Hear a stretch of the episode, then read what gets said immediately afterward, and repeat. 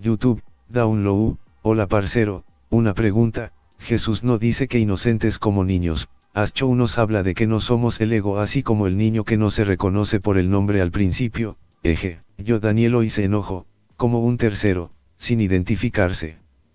¿Qué opinas al respecto? Se puede entender de esa manera como el UCDM nos trata de explicar que no somos esas ilusiones. Vamos a ver, querido parcero, si entendí la pregunta. Vamos a ver. Jesús, escribes aquí que Jesús no dice que inocentes como niños, o perdón, tal vez nos dice, ¿no? Jesús nos dice vernos inocentes como niños, ok. Ocho nos habla de que no somos el ego, ok. Así como el niño que no se reconoce por el nombre al principio. sí, al principio el niño pequeñito no sabe que su nombre es Fidencio, Ruperto o Atanasia. Ok. Después, por ejemplo, yo, yo, Daniel, hoy se enojó como un tercero sin identificarse. ¿Qué opinas al respecto? ¿Se puede entender de esa manera como el curso nos trata de explicar que no somos estas ilusiones? Por supuesto, tiene que ver con eso, querido parcero. Tú no eres el personaje, ya sea que le llames el yo, el ego, pero tú no eres eso. El curso siempre lo dice, tú no eres un personaje, tú no eres un sueño, tú eres el soñador del sueño. Tú eres el que sueña al personaje. Eres el que sueña a todos los yo que se identifican en este mundo como identidades reales separadas. Volver a la inocencia no significa ver un personaje inocente. La inocencia no ve formas, solamente conecta con el amor. Podemos ver a un niño y creer que es inocente porque tenemos insertada la idea de que los niños son inocentes. Pero cuando Jesús decía, hazte como un niño, no se refería literalmente que te hagas chiquito para que vuelvas otra vez a tener esa experiencia en la que no veías maldad en el mundo. Lo que Dios te, perdón, lo que Jesús decía eh, en ese aspecto parabólico es, hazte como un niño, quiere decir que das permiso para que tengas un Padre espiritual que te va a cuidar. Ese punto de Jesús fue mal interpretado por muchos años, donde las personas literalmente decían, yo me voy a hacer como un niño, y cometían entonces el, la transgresión de volverse infantiles. Entonces tienes ahí a un, a un señor que hace cosas de infante, pero que no se siente en ningún momento inocente. Ahora, Jesús lo que estaba mostrando en ese aspecto no es que hagas un viaje a tu niño interno, tampoco, tampoco va por ahí, porque tu niño interno no es el que necesita la sanación, sino tu mente necesita sanarse de la desconfianza que tiene ante su creador. Vuelvo a repetirlo, para Jesús el mensaje metafórico de vuélvete como un niño no va en el sentido de que te vuelvas a recordar cuando eras un pequeño, sino que los niños confían en su papá. Establezcas la confianza en Dios. En pocas palabras, Jesús lo que quiso decir directamente fue confía en Dios. Así como los niños confían en su papá, tú podrías confiar en Dios. Como fue eso completamente malinterpretado, pues aquellos que querían copiar a Jesús lo hacían desde un punto de vista en el que ellos se hacían infantes o querían volverse como infantes y entonces ves a una persona haciendo payasadas y que con la intención de volverse como niños, pues lo único que ves es a una persona que no tiene ningún tipo de confianza ante Dios. Un niño confía, eh, confía en su padre. Jesús decía, entonces confía en Dios, así como yo confío. Jesús en ese sentido vivía como un niño.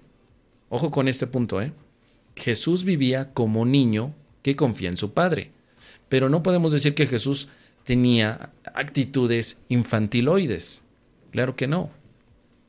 Él se dedicaba a vivir como niño, es decir, confiando en su Padre. Por eso decía Jesús, eh, he venido aquí a compartir la voluntad del Padre, a hacerles saber cuál es la, la, voluntad del Padre. Y es muy simple, que todos nos veamos como una familia y que todos sepamos que tenemos un Padre en común. Ese Padre, ese Dios, ese Creador, es literalmente la relación suprema que tenemos. Cuando le preguntaban a Jesús, bueno, ¿y quién es ese Dios? Decía, no puedo decírtelo con palabras, pero podemos asemejar la conexión con Dios a una de las más importantes que tenemos en este mundo y es la relación padre e hijo. No es una relación eh, filial entre eh, persona y persona o entre humano y humano. Es más bien entre lo que representaría más bien padre e hijo. Considérate tú el hijo de Dios para que puedas tener entonces un padre que te haya creado y al que le puedas confiar absolutamente todo. En ese punto el curso de milagros está totalmente de acuerdo. Tú no eres la ilusión de ser una persona que ha tenido conflictos, ni tampoco eres la, ilusión de un niño, literalmente. Lo que el curso habla es de la relación padre e hijo. Cuando Jesús dijo entonces, vuélvete como un niño, se refería a la relación, no literalmente a que seas un escuincle, un chamaco que tenga que vestir incluso como niño, ¿no? Y actuar como niño. Los psicólogos hoy en día dicen que cuando eso ocurre se está dando el síndrome de Peter Pan. Adultos ya bien viejos, pero que todavía quieren ahí vivirse como si fuera unos chamacos. Ahí los tienes vistiéndose como pequeños, incluso ahí con sus eh, sandalias y a lo mejor con, con sus, eh, no lo sé, con sus, con sus shorts, con sus eh, pantaloncillos, como si fueran niños, ¿no? Que no hay nada de malo en eso, pero el tema es de que creen que envejecer te hace más malo y que por el contrario estar más joven te hace más bueno. Eso no es lo que quería decir Jesús. Jesús no decía mantente en un estado de juventud eterna, tampoco va por allí. Era simplemente ve la relación que tiene un hijo, un niño con su padre, de confianza absoluta. Luego entonces podemos concluir ya directamente que lo único que se nos está diciendo desde el curso de milagros es desarrolla la confianza con Dios, por eso vuélvete como un niño. ¿Ok? ¿Qué te parece? Ahí está. Qué bueno que ya volvemos otra vez al flow que tenemos siempre para que podamos seguir respondiendo algunas preguntas. Dice por aquí el Marco Antonio, voz de la guitarra mía al despertar la mañana, México lindo y querido, la rola del despertar. Esa, esa, esa rola es buenísima. Tenemos otra pregunta de nuestra querida Asenet. Vamos a escuchar. Restream ha dicho, YouTube, licenciado Asenet Valderas, Mos en realidad Jesucristo habría hecho los milagros que se dicen como resucitar muertos, si él sabía que el Espíritu es eterno, pues el mensaje de Jesús fue distorsionado. ¿En realidad Jesucristo habrá hecho esos milagros? Es importante saberlo. Antes de que yo te pueda dar una respuesta, primero, ¿es necesario saberlo? Eh, ¿te, ¿Te ayudaría en algo? Si Él los hizo, ¿te ayuda a eso? Y si no los hizo, ¿te ayuda? Si Jesús sabía que el Espíritu es eterno, Jesús sabría también que el mensaje sería distorsionado. Mira, el curso de milagros dice que efectivamente no solamente Jesús puede resucitar muertos, sino que todo practicante del curso de milagros también, cualquiera. Dice por aquí el Principio número 24 de los milagros. Los milagros te capacitan para curar a los enfermos y resucitar a los muertos porque tanto la enfermedad como la muerte son invenciones tuyas y por lo tanto las puedes abolir. Tú mismo eres un milagro capaz de crear a semejanza de tu creador. Todo lo demás no es más que tu propia pesadilla y no existe. Solo las creaciones de luz son reales. Al menos el principio 24 en teoría te dice que si tú eres milagronauta, te capacitarías para poder curar a los enfermos y resucitar a los muertos.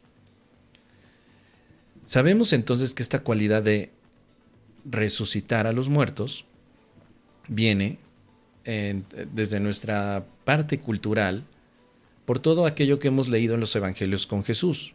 Y dice aquí el capítulo número 4, las ilusiones del ego, en la sección número 4, el párrafo número 11. Lo voy a leer todo porque no tiene desperdicio este párrafo.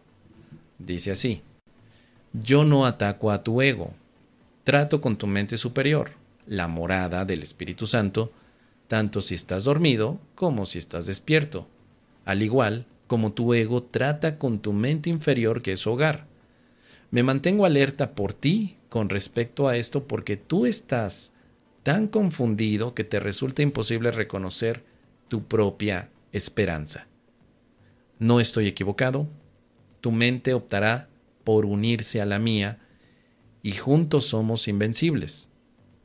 Tú y tu hermano os uniréis finalmente en mi nombre, y vuestra cordura os será restaurada. Resucité a los muertos porque sabía que la vida era un atributo eterno de todo lo que el Dios viviente creó.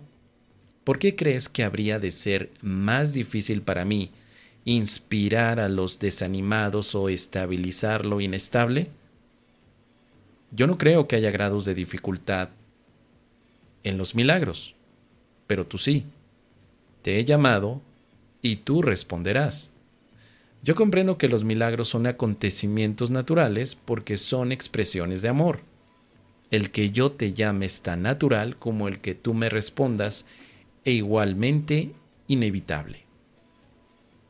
Así que si vemos que Jesús o la voz que habla en el curso de milagros es Jesús, este Jesús histórico, este que hemos escuchado como aquel gran maestro que además de traer el mensaje, se, se, hizo muy popular porque curaba a los enfermos, resucitó a Lázaro de Betania. Si reconocemos que es esa misma voz la que leemos en el curso de milagros, la respuesta está directa. ¿Sí? Jesús dice, sí, yo resucité a los muertos y lo resucité porque sabía que la vida es un atributo eterno de todo lo que Dios creó. Resucitar a los muertos también tiene una lectura mayor. Resucitar a todas aquellas mentes que se creían muertas, muertas dentro de un cuerpo. Veremos más adelante que la resurrección es siempre de la mente. Jesús incluso lo podemos ver como el ejemplo de la resurrección de lo que significa. Esto aparece, mira, en una de las, últimas partes del curso de milagros. Vamos a ver dónde está. Aquí, ¿no? ¿Qué, es la resurrección? Aquí ya hay un enfoque más, eh, más dedicado al curso de milagros. La resurrección es la superación de la muerte o el triunfo sobre la muerte también. Pero también podemos entender que esta resurrección que vemos en el curso es un redespertar, un renacimiento, un cambio de parecer con respecto al significado del mundo. Ya no solamente vemos a la resurrección como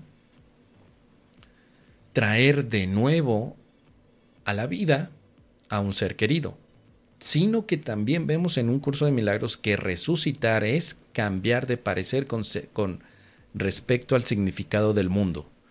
Tú resucitas cuando dejas de ver que el mundo es horrible, cuando dejas, que ver que el, dejas de ver que el mundo es una forma de venganza, cuando ves que el mundo solamente representa el amor que eres, entonces has resucitado. Podemos decir que desde ese punto de vista Jesús resucitó antes de su muerte. No necesitas la muerte para resucitar.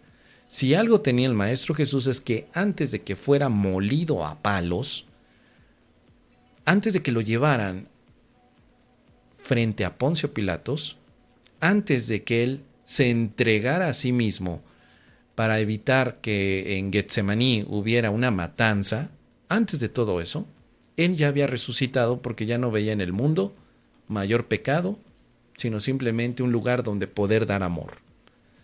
La resurrección para el curso de milagros entonces es más amplia que el aspecto corporal. Así que resucitar enfermos no significa realmente algo tan extraordinario como podríamos pensar. Resucitar enfermos es llevar a los enfermos la idea de un redespertar o renacimiento. Llevarle a los enfermos un cambio de parecer con respecto al significado del mundo. Llevar a los que están enfermos la aceptación de la interpretación del Espíritu Santo sobre el mundo.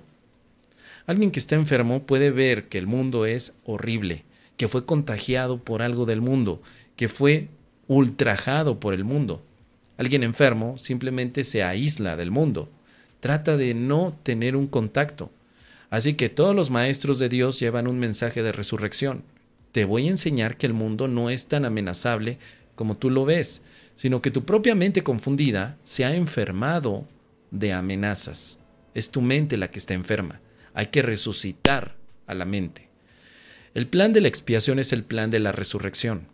Cualquier milagronauta puede estar en ese plan. Es más, tú milagronauta que estás practicando el curso, ya estás en el plan de la resurrección. Pero no lo limites simplemente a que los cuerpos se levanten de las tumbas. Tenemos que levantar a la mente de la tumba en la que cree estar viviendo. El miedo, el ego, el terror, el conflicto. Dice por aquí más adelante, la resurrección es el sueño en el que el cuerpo opera perfectamente al no tener otra función que la de ser un medio de comunicación. Cuando Jesús hace entonces la resurrección de Lázaro, podríamos entender que lo hace con el propósito, primero, de que se cumpla la voluntad del Padre, y segundo, para que el cuerpo de Lázaro sea un medio de comunicación. Cuando nosotros entonces deseamos llevar la resurrección a aquellas personas que consideramos importantes, tenemos que recordar que el objetivo es que ese cuerpo sea un medio de comunicación. Jesús decía en los Evangelios, cada vez que se obraba un milagro, él decía, este milagro fue para obra y gloria de Dios. Sí, Jesús, pero ¿cómo le hiciste? ¿Qué paso seguiste? Eh, ¿Hiciste ayuno? Eh, ¿Jalaste energías cuánticas para saber si podías hacer un milagro? ¿Qué, ¿Cómo ocurrió? Él decía, ocurrió para, no el por qué ni el cómo, simplemente el para qué. ¿Para qué quieres el milagro de la resurrección? Eso lo, eso lo tenemos que preguntar. Todos queremos resucitar, pero ¿para qué? Y la respuesta es para cambiar de parecer con respecto al mundo, para aceptar la interpretación del Espíritu Santo y para terminar con el sueño de aflicción. Para eso se resucita. Y esta pregunta es muy importante. ¿Para qué quieres resucitar? ¿O para qué quieres resucitar a tu compañero, a tu amigo? ¿Para qué? Para seguir peleando con Él, estar en conflicto, para seguir siendo supremo ante Él. Si algo nos queda claro es que cuando Jesús resucita, lo hace para seguir extendiendo el mensaje de amor. Nada más. Nunca lo hace con la intención de que me debes un favor, sino sigamos haciéndolo juntos. Entonces, concluyendo, la resurrección que vemos en un curso de milagros implica un cambio de pensamiento. La resurrección se forma a través de practicar el milagro. Y la resurrección simplemente es lo que nos corresponde hacer como maestros de Dios. Un maestro de Dios que no resucita mentes, pues es un maestro teórico, que teóricamente sabe cómo hacerlo. Si tú en algún momento has practicado el curso de milagros y a través de tu exposición verbal, física o silenciosa, has resucitado una mente, o sea, has sacado a la mente de la tumba, estás haciendo tu función como maestro de Dios. Pero si no lo has hecho, quiere decir que todavía no confías en esto que Jesús decía, hazte como un niño, deja que tu Padre te ayude a llevar los milagros, porque Jesús vivió como niño, confiando en el poder divino, no en su propia fuerza. Si algo aprendemos que Jesús, al hacerse niño, podía resucitar muertos. Si tú quieres entonces llevar a esa expresión de la resurrección, recuerda siempre hacerte como niño y confiar completamente en el amor y la paz de Dios. ¿Qué te parece? Y si vamos todos, vamos milagreando.